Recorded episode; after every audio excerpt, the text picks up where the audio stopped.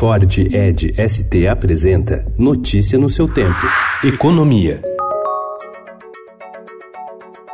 O Banco Central prepara um choque de competição no mercado bancário brasileiro para baratear e expandir o acesso ao crédito no Brasil, afirmou em entrevista ao Estadão Broadcast o presidente da instituição, Roberto Campos Neto. Segundo ele, uma das medidas será facilitar o uso dos imóveis quitados como garantia de novos empréstimos, reduzindo o custo de financiamentos e estimulando a economia. Queremos tirar o governo da jogada, afirmou.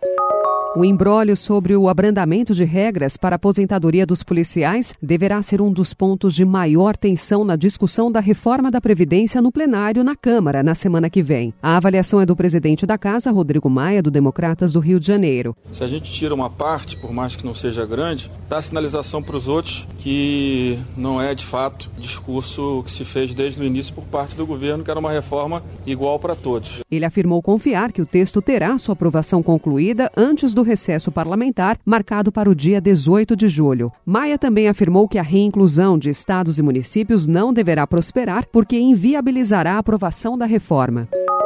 Na expectativa de dar fim ao impasse indígena que envolve a construção da linha de transmissão de energia que ligará Manaus, no Amazonas, a Boa Vista, em Roraima, a concessionária Transnorte Energia, dona do projeto, colocou suas contas à mesa. O pacote de indenizações oferecido ao povo Waimiri Atruari, cuja terra indígena em Roraima é cortada pelo traçado da linha, chega a 49 milhões 635 mil reais. A empresa identificou 37 impactos da obra nas terras indígenas e na vida de 2.100 índios que vivem no local.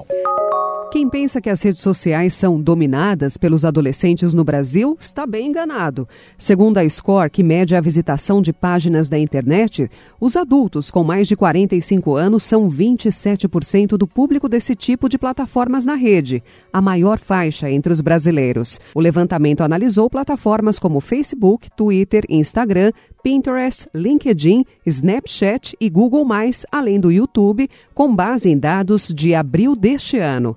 A segunda principal faixa etária foi a de adultos, entre 25 e 34 anos, com 25%. Em terceiro, os adultos entre 35 e 44 anos, com 22%. Notícia no seu tempo. É um oferecimento de Ford Edge ST, o SUV que coloca performance na sua rotina até na hora de você se informar.